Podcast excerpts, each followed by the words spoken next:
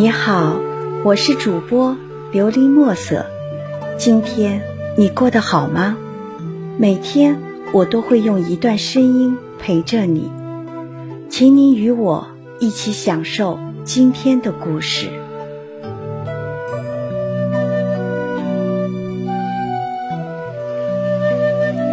雪山下的仰望，推荐人秦鹤成。不读历史，不知人文的深度；不抗疫情，不知人性的厚度；不看雪山，不知自然的高度。在这个被疫情侵扰的春天，我们被封城、封路、封小区，而真正享受了一次蜗居和闭关的生活。在这些蜗居的日子里，虽然这样。那样的原因，我们只好在寂寞、孤独和无聊、无奈的生活中苦度光阴。人们也是这样那样的形式和方式中自娱自乐，以一种无奈的心情，无意识地构成了一种情绪的乐观。生活是在磨难中延伸的。快乐也是在寻找中产生的。有朋友让我整理图片，发表一些美篇，让他们欣赏，好打发无聊时光。刚好有位舍友找我要了几张关于雪山的图片，就在历年的风光片中找了一些发给了他。以后就顺便做了个美篇，供朋友们欣赏祖国的大好山川，也算是在抗击疫情中提供了一点小小的正能量。因为除了我能蜗居在家以外，只能做到这些了。作为一个摄影者，游历山川，领略风情。用心情和镜头记录了太多的风光和经历。每次出行远游，更多的是关注那些美轮美奂的风景：江河湖泊、草原村落、戈壁沙滩、森林水乡。对于雪山，却是一种真正的忽略。往往是镜头拍过，而记忆却忘，因为每次拍到的雪山都是远望而非近视，这与雪山自然形成有关。雪山都是高高在上的，如珠穆朗玛，如博格达，如冈仁波齐，都是大自然的高度标志，也是人类。挑战极限的标志。人们一说到雪山，就想到西藏，就想到了珠穆朗玛。因为自身原因，无法到西藏，无法亲眼去瞻仰一下珠穆朗玛，但在其他地方也是多次看到雪山，大多不是很有名的。海拔也不是特别高，不管怎样，在我眼中，那也是只能远望不能近邻的。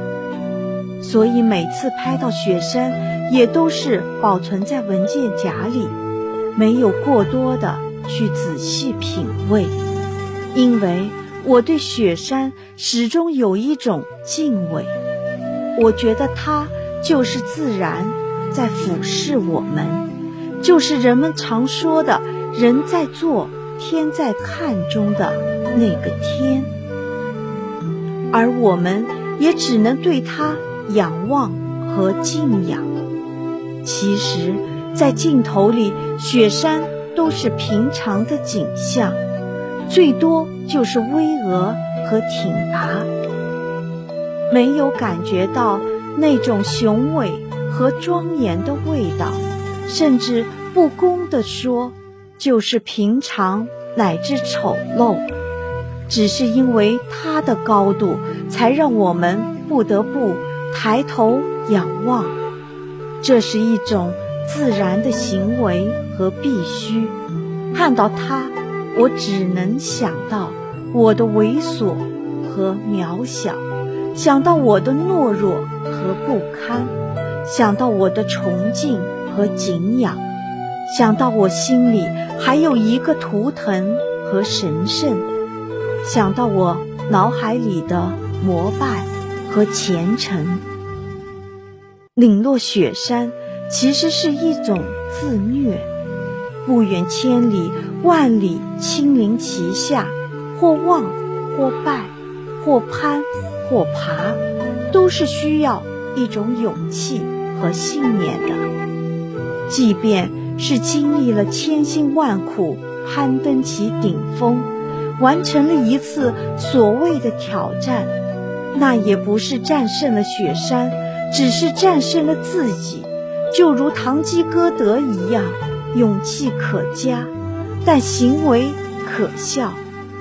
回过头来想想，其实什么也不是，因为雪山还是雪山，你还是你，你只是一具蛋白质的肉体。在一个星球上，如同蚂蚁一般，发生了一次对你而言的艰难的位移，而雪山却还是在那里亿万年的矗立着。这只是因为你渺小而短暂，它永恒而伟岸。其实我不喜欢看到突兀的雪山。我觉得那是简陋而单调。我喜欢的，即便是雪山，也要山水相依，有河流、湖泊或村落人家，在其下、其旁，这才是一种生动的风景。因为它的神圣可以庇佑，因为它的庄严可以福音，因为它的高大可以护卫。这就是很多雪山被称之为圣山和神山的缘由，也是我们朝圣和膜拜的原因，更是我们向往和憧憬的理由。我是不会也不能去攀爬所有的雪山的，因为在心底那就是一座固态的神，就如一座大佛的雕像。你作为凡人小子站在他的头顶或者肩上，其实就是一种涉毒。它的存在就是一种参照和提示。追寻自然，它保持着它的庄严和伟岸。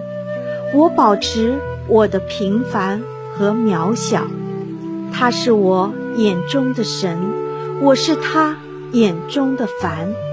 保持这种和谐与稳定，就是一种道和理。所以我永远会保持和坚守雪山下的仰望。